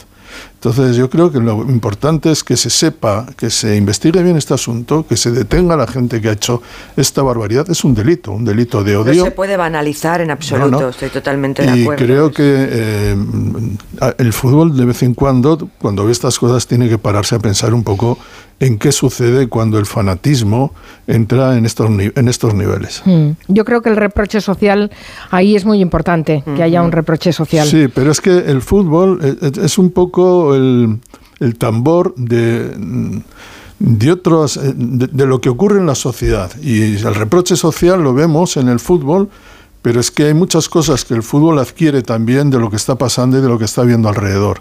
Por lo tanto no vayamos solo contra el fútbol cuando ocurren estas cosas o contra cierta gente minoritaria, evidentemente, aficionados al fútbol, porque en gran, en gran manera reproducen comportamientos que los estamos viendo en la, la vida pública. Claro, efectivamente, efectivamente. Eso es un caldo de cultivo que se canaliza a través del fútbol, pero que está en la calle, evidentemente. En fin, bueno, pues la verdad es que quería comentar contigo porque es una imagen que a mí me impresionó bastante. Yo creo, no sé qué puede haber, pero es que la, imagen es que me remite a, la Edad Media, a los pistoleros del oeste, a la gente colgada de los árboles, a las ejecuciones, ahorcamientos. Y dices, bueno, es que es simbólico, pero es que precisamente la simbología te, dice mucho de cómo es el estado de las cosas. Vamos a cambiar, vamos a irnos a la Semana de Alta Costura de París, eh, que en este caso también marca tendencias, mm, en positivo, evidentemente, eh, de la próxima primavera y verano de, este año, ¿no? Sí, y cada vez es, es mm, mucho más que ropa. Eh, ahora los desfiles de alta costura se han convertido en una especie de explosión de, de arte efímero, en, en una secuencia breve, porque dura 15, 18 minutos, un desfile, pero que es una expresión de, artes visuales. Y, y, más este año en que casi todos los creadores, los grandes, han buscado colaboraciones con diferentes artistas. Bueno, el primero que nos sorprendió fue Daniel Rosberry, de, el, el americano en París, que es el diseñador de Schiaparelli. Recordemos que Schiaparelli, bueno, a ella la empujó a la moda Marcel Duchamp. Eh, fue una gran colaboradora de Dalí y de todos los surrealistas. Ella sentía que eh, era un artista de la moda y mm, siempre decía que la belleza tenía que ser convulsa, que tenía que pasar algo torcido. Ella, por ejemplo, inventó el color shocking, ese rosa fucsia, que se, inspiró en su jardín, en las, en las peonias de su jardín romano. Perdón, ah, begonias, begonias. Para mí todo es fucsia. no, pero hay un rosa Schiaparelli. Perdónate. Shocking, shocking. Bajamos a un nivel de matiz en el tema Pantone que no sé, me alivia. Sí, sí, sí, vamos. que es un color que rompió las normas, sí, Bueno, ya fue muy osada. Y entonces eh, eh, Rosberry ha, ha, querido revisitar a Dante y la, la Divina Comedia y ha entrado en el infierno. Y Encima de la pasarela empezaron a emerger modelos como Irina Saye, con Naomi Campbell, con vestidos y como ornamento llevaban la cabeza de un león, la cabeza de un lobo o de un leopardo todo buscando, estableciendo significados en la oscuridad de, eh, bueno, de cuando Dante llega al el personaje que, que, su, alter ego llega al infierno y dice, ahora me doy cuenta que no sé nada de la realidad. Y entonces Daniel Raspberry, que es casi un filósofo, dice, para mí esta colección es un eh, elogio, un homenaje a la duda a la duda que yo he tenido pensando y buscando referencias hoy desde la alta costura para interpretar la incertidumbre de, estos tiempos que vivimos. Y entonces, bueno, esto provocó una polémica en la red increíble porque algunos decían que era un tributo a la caza mayor, pero no era taxidermia, eran mm, cabezas elaboradas con, resinas, con, bueno, eh, pintadas a mano eh, y a todo eso, pues también máscaras, es decir, eh, una revisión del surrealismo, eh, pero también del surrealismo actual. Y eso lo acabó de, elaborar Chanel, Virginie Viard, eh, hizo una especie también de bestiario, intentando convocar todos los animales preferidos de Coco Chanel, los que estaban en, en su apartamento. Y una serie de 11 esculturas realizadas todo muy sostenible con, con cartones, con reciclados, con papeles del artista Xavier Villar, que ahora siempre colabora con Virginie Viard. Pensemos que ella es la sucesora de Karl Lagerfeld. Eh, ella, Virginie Viard, trabajaba con Lagerfeld. De momento ha tenido un perfil bajo, no ha concedido entrevistas y se, ampara continuamente pues, eh, al lado de artistas. Colaboraciones con Sofía Coppola, eh, bueno, incluso pues, eh, en este desfile que las modelos, eso me pareció un poco fuerte. Dijo, voy a encontrar la poesía de las mayorets. A mí que siempre me horrorizaron las, mayorets. Me tocó una vez y nunca me, me sentí una niña humillada, sí, en Vinaisha, con una faldita tableada blanca y un polo, un polo negro y dándole la vuelta al bastoncito con la mano y, eso sí, muy corta. Una, y, eso me hizo sentir mal de niña, ¿sabes? No. Entonces, pues bueno, me dio por ahí, me dio por ahí. Y bueno, y de aquí a que eh, eh, Virginie Villar lo que quería era convocar la feria, eh, crear una especie de plaza del pueblo con esas figuras gigantes que, diseñó, esas esculturas que diseñó Vilar. Y, ahí, pues bueno, claro, un público de super vips con Marion Cotillar, pues Diane Kruger, mm, a Rosy de Palma la, la, hemos visto mucho durante la alta costura, sobre todo en Schiaparelli, donde estaba Marisa Berenson, que fue nieta de, la propia, es, nieta de, Elsa Schiaparelli. Y luego también visitamos la propuesta de, Dior, de María Grazia Curie, que ha triplicado las ventas de la casa Dior en menos de dos años. Es verdaderamente un fenómeno hoy todo esto porque decimos, ¿quién llevará estos trajes? Es que estos trajes muchos acaban ya en los museos. Los museos pujan por ellos, que es un fenómeno que antes no, era tan, no estaba tan claro. Otros trajes van a pasar a eh, coleccionistas. O sea, decir aquello de quién se va a poner esto en la calle es de cuñado, ¿no? Toma, sí. y de cuñado. Piensa que de entrada ya están todos apostando, las casas, eh, los agentes de Hollywood ya están buscando traje para las alfombras rojas a partir de la alta ah, costura. claro, Punto uno. Punto dos, coleccionistas que saben que hoy el lujo está ganando, eh, está ganando valor un bolso de Chanel que antes valía, eh, eh, que hace tres años valía 5.000 euros, ahora vale 9.000. Es decir, utilizan el lujo como inversión. Y bueno, y luego está una, una ínfima proporción de clientas que si lo pagan, y que algunas de ellas lo pagan para lucir solo dentro del harén, entre comillas, es decir, no lo lucen nunca en público, las, las clientas árabes, por ejemplo. Claro, efectivamente. Son trajes que valen lo mismo que una obra de arte. Son, es ropa para estar por casa. exclusiva. que como concepto es tremendo. Bueno, para tener un cuadro ¿no? Mm, vivo, en movimiento. muy fuerte. sí. por cierto, que en la Semana de la Moda Masculina de París, Santi Segurola, también ha habido moda masculina de París. Cuenta, cuenta. Rosalía arrasó porque hizo una performance en el desfile de Louis Vuitton. Mm que bueno, eso, eso, demuestra que los desfiles, o sea, ya no solo la alta costura que, y, el lujo, que es un mercado muy vivo y en, y en expansión, es que los desfiles están también rompiendo moldes. Sí, sí, son ahora mismo crean, es un espectáculo, las marcas quieren generar contenido, crear conversación, controversia, llevarse a los mejores, pues a Rosalía Louis Vuitton la ha nombrado musical curator, o sea, comisaria musical de la firma Louis Vuitton. Imagínate, es, como, en el intermedio de la Super Bowl, ¿no? sí, sí, totalmente. Rihanna va a ser la que eh, participe, la, estrella en el intermedio de la Super Bowl, que es una especie de coronación total, ¿no? Porque son 100 millones de, espectadores. Pero bueno, esto de, la moda y, los artistas y tal, y, me he enterado que Beyoncé ha, estado, me parece que en Abu Dhabi o en ah, Dubai, no sé, y ha cobrado por una, una gala en un hotel, bueno, un hotel de, hiperlujo, 25 millones de, dólares. No sin algunas eh, críticas, porque claro, cuando la gente, cuando los equipos de fútbol van a Qatar y la gente les reprocha porque juegan en Qatar, bueno, pues también hay artistas que son capaces de hacer cosas muy buenas y hacer cosas privados y, y, hacer eh, canciones muy críticas con el estado de la situación, del racismo, de la segregación de la mujer. pero no, no les importa nada irse al Oriente Medio, cobrar un pastonazo y volver a un avión privado. Sí, sí. Sí, bueno, mira, acabas Eso de... lo digo La, en- la eh, pasta es la pasta. Lo Sí. digo en defensa de, de, algún, de los futbolistas que cada vez que hay un mundial tienen que aguantar este peñazo siempre. Sí, sí. Bueno, mira todos los comentarios que ha generado el fichaje de Cristiano Ronaldo. ¿eh? Claro, Sí, sí, no, claro, claro.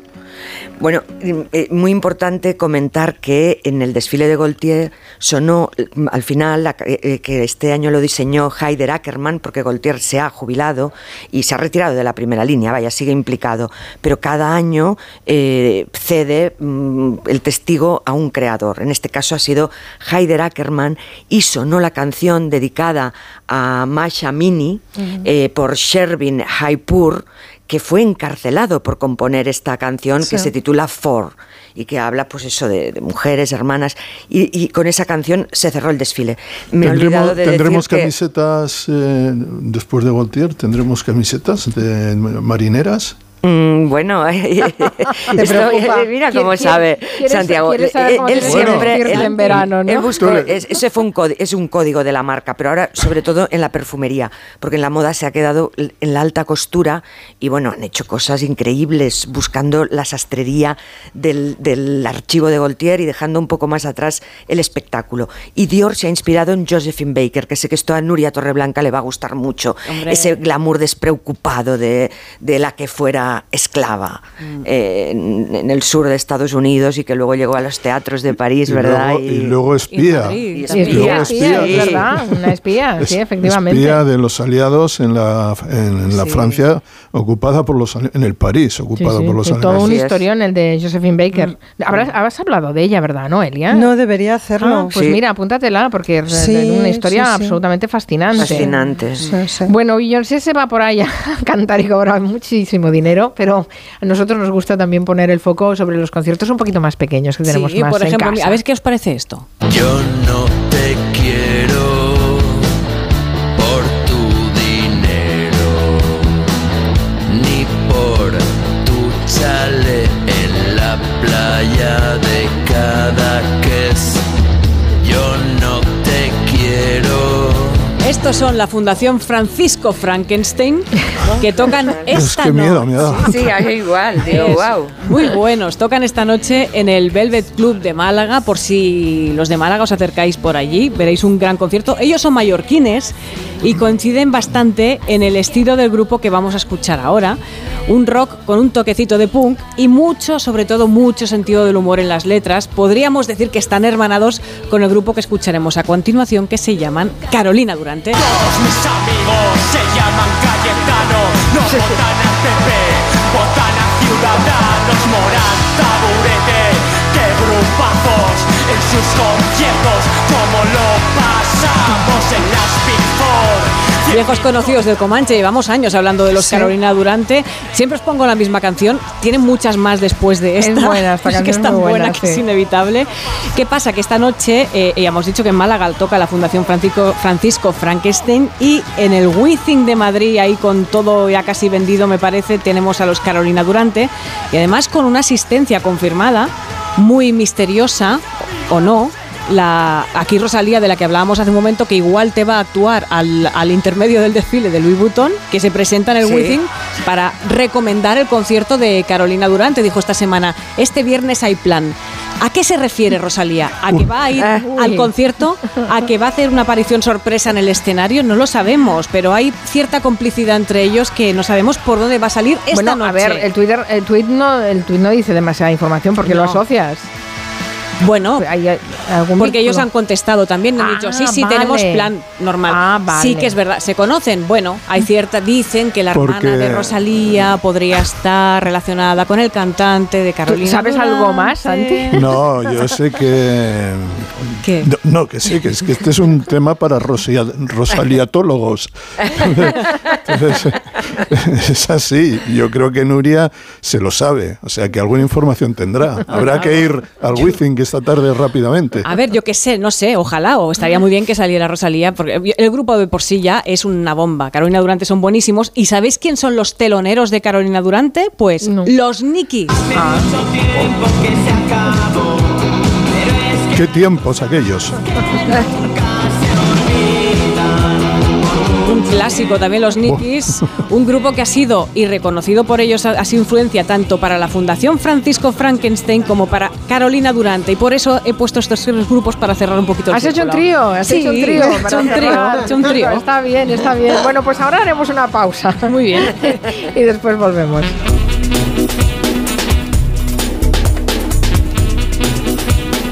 De 3 a 7, Gelo. Con Carmen Juan. Oye, ¿tú sueles tener sueños recurrentes? Uy, constantemente. Diseño perfecto, espacio perfecto, equipamiento perfecto. Y en blanco. ¿Y tú? El mismo Tiguan, pero en azul. ¿Y tú? ¿Qué coche conduces cuando duermes? Deja de conducirlo en sueños y conduce un Tiguan de verdad desde 335 euros al mes con MyRenting. Consulta condiciones en Volkswagen.es. Volkswagen.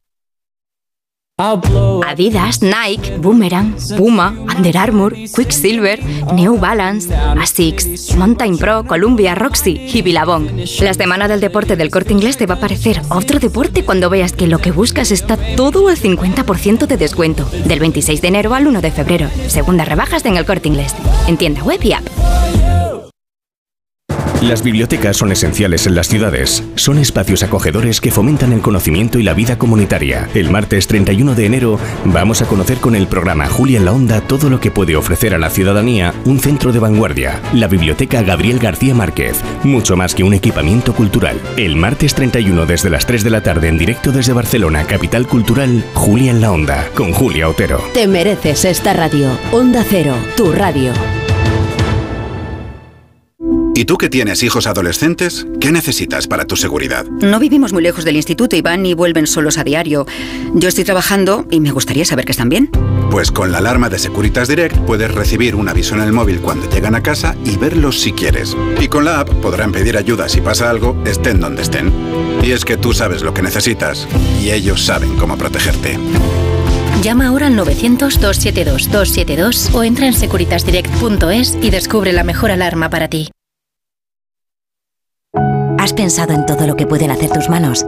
Emocionar, trabajar, acompañar, enseñar. ¿Y si te dijera que tienen otro poder? El poder de ayudar a otras manos a acabar con la desigualdad, la pobreza y el hambre. Únete a Manos Unidas en manosunidas.org y ayúdanos a frenar la desigualdad. Está en tus manos. Onda Cero. Movernos. ¿Cuándo hemos dejado de hacerlo? ¿Cuándo decidimos que la tecnología sirva para mantenernos inmóviles? Con el nuevo Kia Sportage, mejor coche del año en España 2023, la tecnología te mueve. Kia.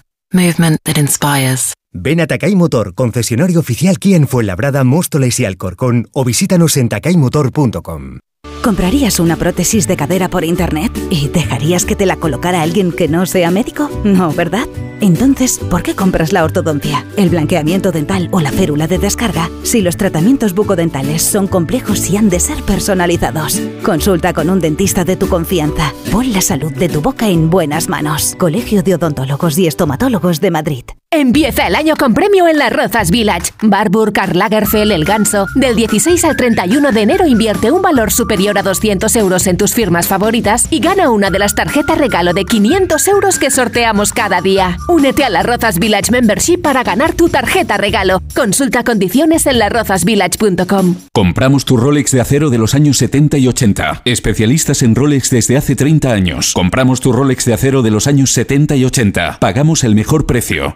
Tu Rolex de acero de los años 70 y 80. 915346706. Plaza San Juan de la Cruz 9. 915346706. No lo olvides. Compramos tu Rolex de acero de los años 70 y 80. ¿Sabías que es muy importante hacer el mantenimiento del cambio automático de tu coche? Haciéndolo evitarás futuras averías. Automatic.es. Haz el mantenimiento. En Automatic lo hacemos en un express. Entra en automatic.es. Aprovecha la campaña del 10% de descuento en el mantenimiento del cambio automático. Automatic Express. Expertos en el mantenimiento de cambios automáticos. Cuidamos tu cambio automático. Automatic.es. Restaurante Asfontes. Auténticos productos gallegos. Carnes, pescados, mariscos, caldo gallego, empanada, lacón y una amplia carta de vinos. Salones ideales para celebraciones y también terraza. Con el excelente trato de siempre. Asfontes. En General Laci 10 cerca de Atocha. Y ahora también en la calle Áncora 32. asfontes.com.es. ¿Sabes por qué se llama al azafrán el oro rojo? Se trata de la especie más cara del mundo. Para reunir un kilo de azafrán hacen falta 250.000 flores. Hay varias maneras de cocinar con azafrán para potenciar su aroma y sabor. En la sección Las recetas de Robin Food, de más de uno, se dieron trucos y recetas para cocinar con esta apreciada especia. Si no escuchaste el programa o quieres volver a escuchar cualquier sección a la carta, entra en la web y en la app de Onda Cero. No te pierdas nada. Onda Cero, tu radio.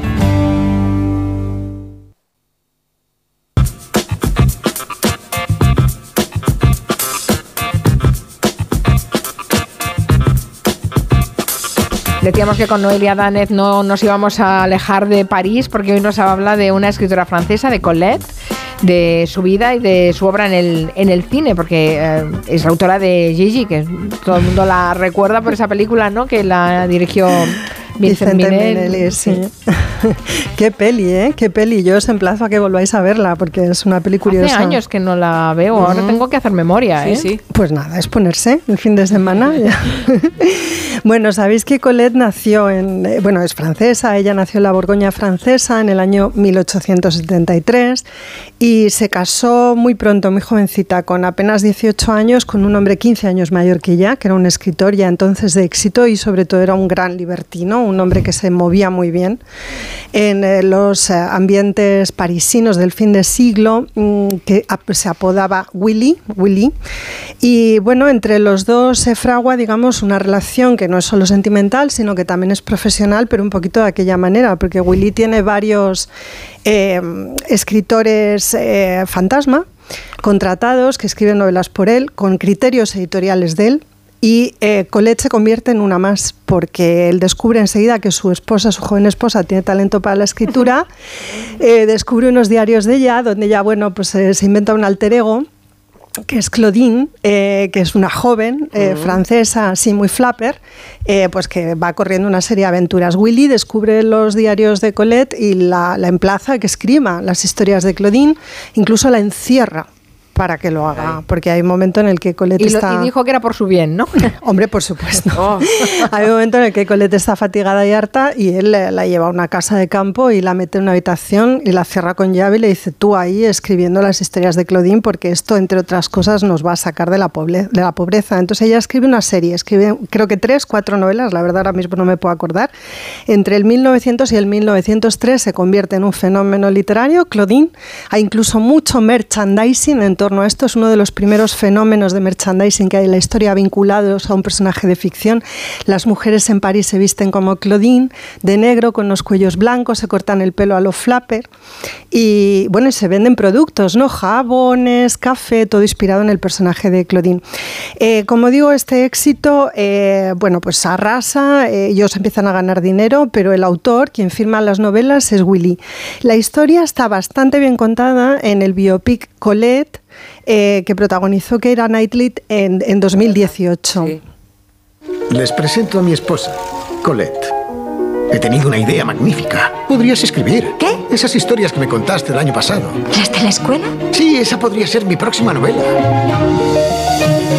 Me llamo Claudine. Vivo en Montigny. Probablemente no muera aquí. Tu marido es un genio. ¡Claudine! Madame Willy, He oído que Willy se inspiró en sus días de colegio para escribirlo. Sí, me gusta pensar que algo he contribuido. Qué fuerte. Algo he contribuido, sí, era, era la autora, era la autora. Bueno, os contaré que con el tiempo ella, después de separarse de Willy, reivindicó la autoría de estas novelas y consiguió en los tribunales que se le reconociera. Fue un proceso largo y costoso. Yo se las regalé a mi hija María cuando tenía... ¿Las Claudine? Con 11 años y años después me lo reprochó un poco diciendo, no me hubiera importado que me las hubiera regalado un poco más tarde, pero es que me parecieron un poco... Sobre todo la última, que Claudine Menage, ¿no? La de los tríos. me hizo sentir un poco mal. Un poquito, poquito sátiro, ahí estuviste. No, está, están muy curiosas. Creo que hice bien, ¿eh? Sí, sí hombre, claro, claro que sí, claro que sí. Además, una literatura, bueno, muy así, muy modernista, un poco pasada, que gusta mucho, que gusta mucho a esas edades. Eh, bueno, os decía que eh, con Willy las cosas empezaron a estropearse desde el momento en que Claude descubrió que su marido le ponía los cuernos de forma insistente y continuada y ella no quería hacer el papel de esposa escarnecida y estar escribiendo y esperándole en casa y entonces amplió sus horizontes y empezó ella a su vez a tener amantes, amantes hombres y amantes mujeres y sobre todo se decidió por un bueno, eh, dio desarrollo, digamos, a una vocación que empezó a sentir que había dentro de ella, eh, que no tenía que ver con la escritura, sino directamente con el music hall. Se quiso dedicar durante un tiempo al teatro. Hacía unos espectáculos teatrales bastante extravagantes, eh, algunos de los cuales aparecen en esta película que comento, que por cierto no es una gran película, pero como biopic está bien, sobre todo porque se centra en el tema de la autoría, que me parece más relevante que el de la sexualidad de Colette, que quizá está muy explotado. Y bueno, algunos de estos espectáculos como digo, sí que está, sí que está recreado en la película. Eh, ella, como, como os cuento, pues decide separarse de Willy. Eh, que empieza a estar ya bastante escocido con el tema de las aventuras sentimentales de su, de su señora esposa, sobre todo con las mujeres, porque además hay un momento en el que comparten un amante y eso a él le va creando una serie de tensiones y de celos, por lo visto, bastante importantes, y ella pues a partir de ahí vuela alto. Es decir, empieza a tener relaciones con, otra, con mujeres eh, muy conocidas en la época, la marquesa de Volbev, eh, que era la famosa Michi, Michi o Tío Max, era una, una persona trans, una artista plástica maravillosa muy, muy motivadora, muy interesante. Y bueno, pues entre los hombres, eh, pues Jean Cocteau, o Paul Valéry, o sea que se reparte. Un buen entorno, sí, digamos. se reparte, lo que, es un, lo que es un darse toda en diferentes direcciones. Eh, su obra, mientras tanto, digamos, va creciendo en intensidad. Ella eh, se dedica a reivindicar los derechos de la carne sobre el espíritu. De hecho, hay una biografía estupenda eh, que publicó en España Ciruela en el año 2000 titulada así, Secretos de la carne, de Judith Turman. Y bueno, cada vez más escribe sobre los derechos de la mujer sobre el hombre es decir, es una feminista muy avanzada en ese sentido, muy reivindicativa y muy juguetona. ¿eh? O sea, tampoco hay que tomarse mucho a Claudette en serio porque también todo en ella es tan singular y tan difícil de clasificar. Yo la veo más como artista, digamos, que como ejemplo de nada. ¿no? Hay un momento en el que en medio de este furor y de esta agitación permanente ya conoce a Henri de, Juvenal, un periodista, él es el redactor jefe entonces de Le Matin, y se casa, se casa con él en 1911 y tiene con él a su única hija, a quien llaman en provenzal Belgasú, que me parece un nombre precioso. Belgasú. Sí, es en provenzal. Me, parece una cosa de un exotismo ya extraordinario. Ah, es bonito, yo no lo había oído nunca. Yo tampoco, por eso os lo digo, me parece toda una novedad.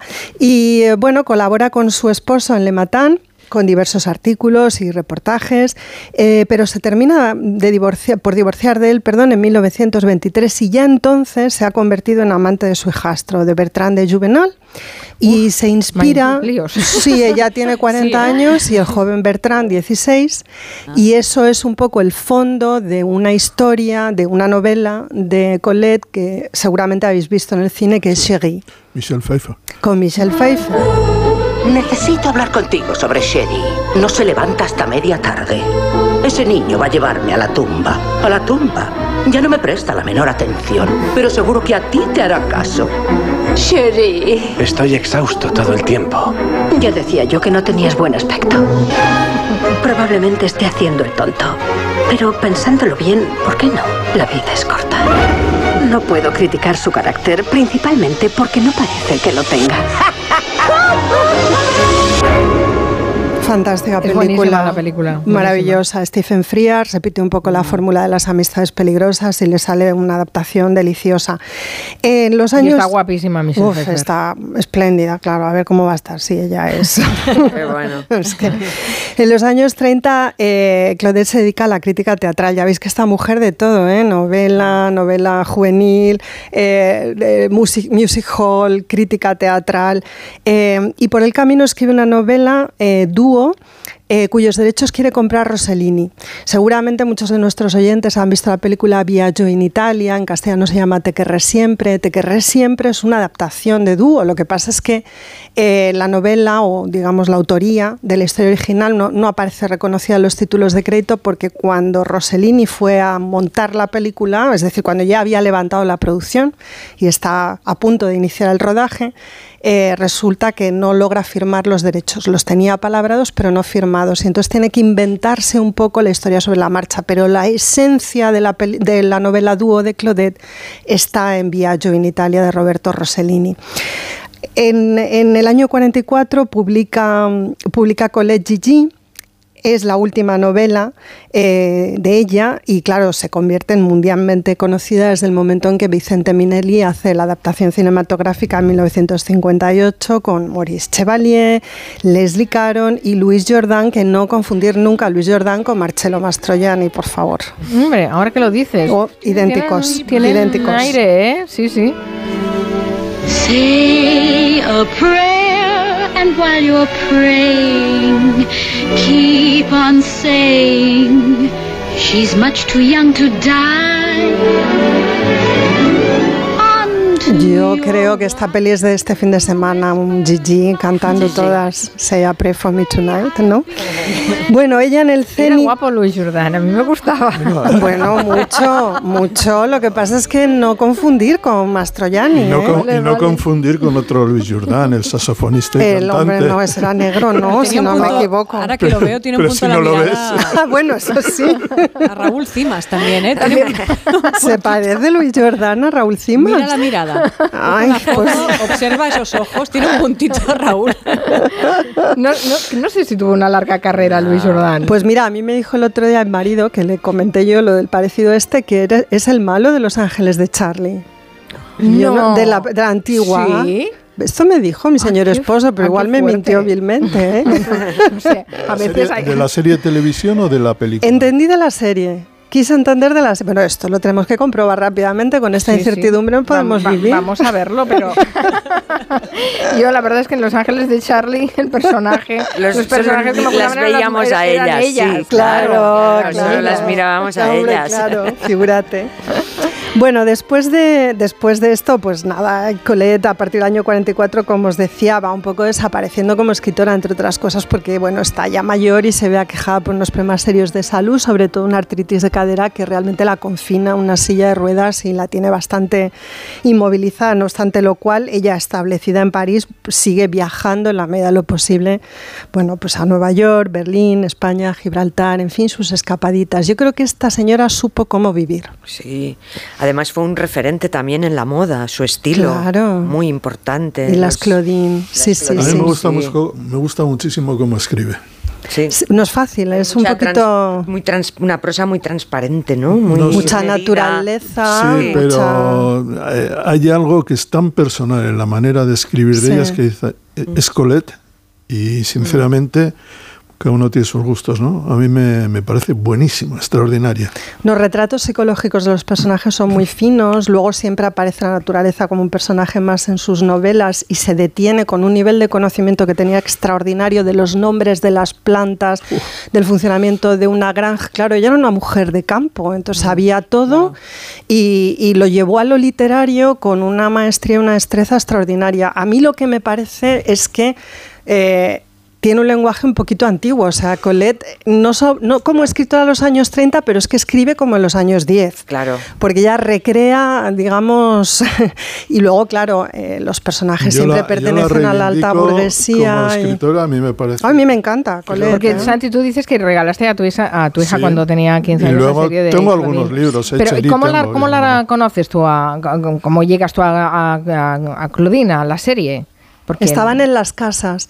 Sí. Los- No, sí, yo- no, en pues, las supongo casas que- donde había libros estaban los Claudine. Pues yo creo que en los años 80 sí, no sé si mm, alguien leí que hablando de, de Colette, o no, no- lo recuerdo, pero es que me gustaba mucho, me gusta mucho la manera que escribe y cuando vi que además estaban muy bien editados los libros.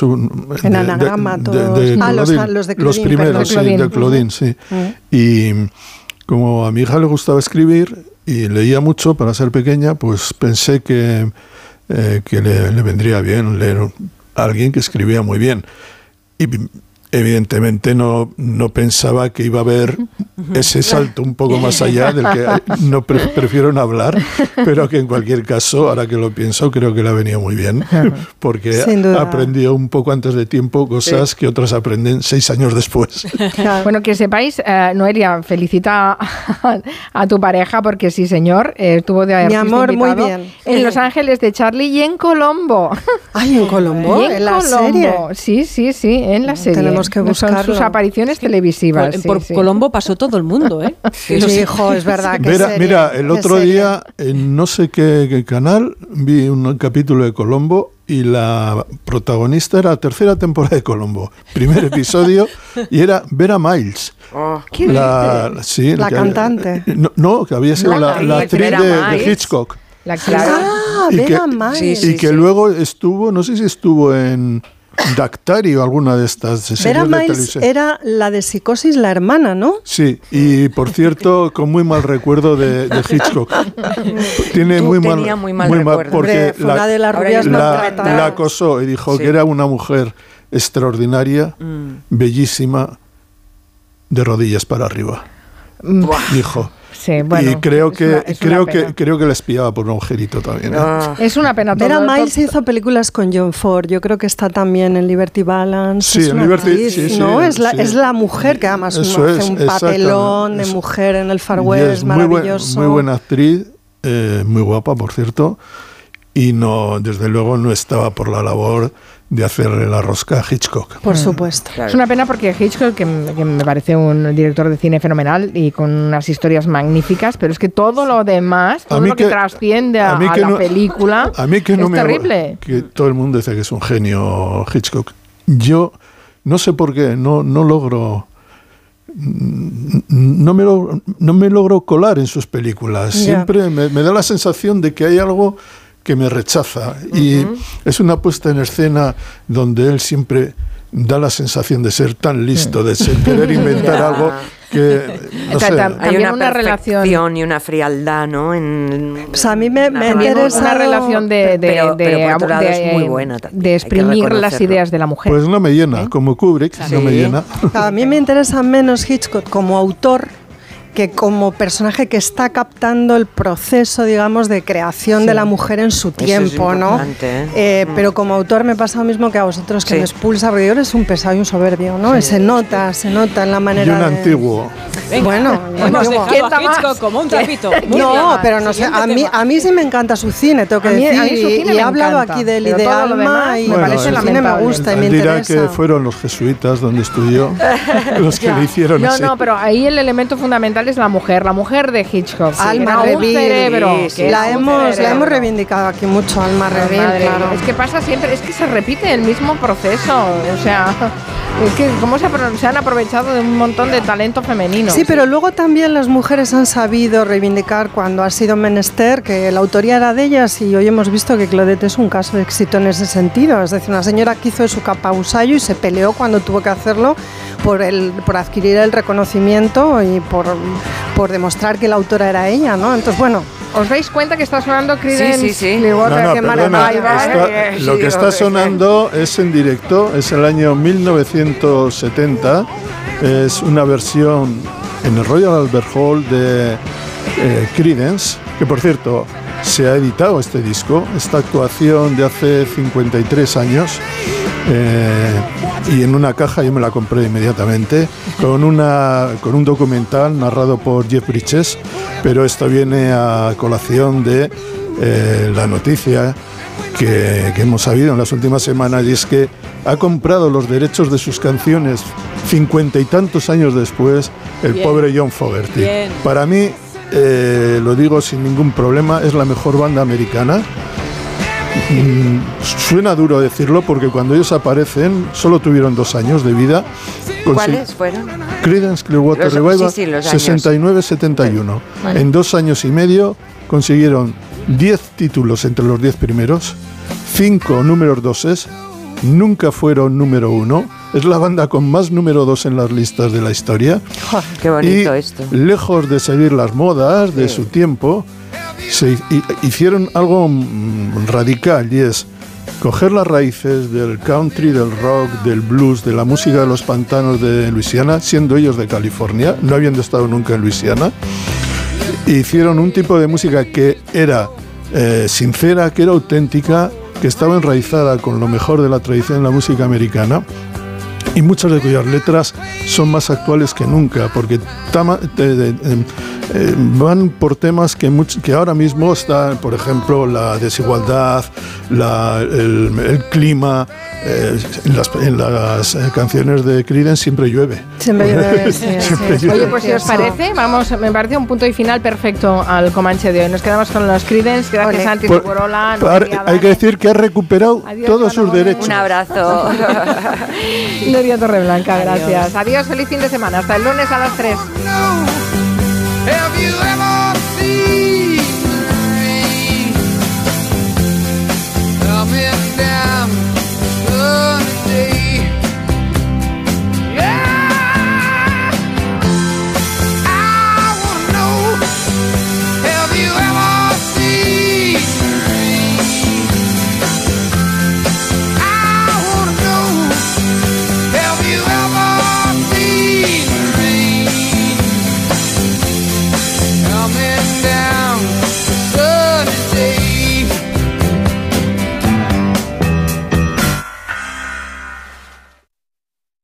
¿Quieres ahorrar a full?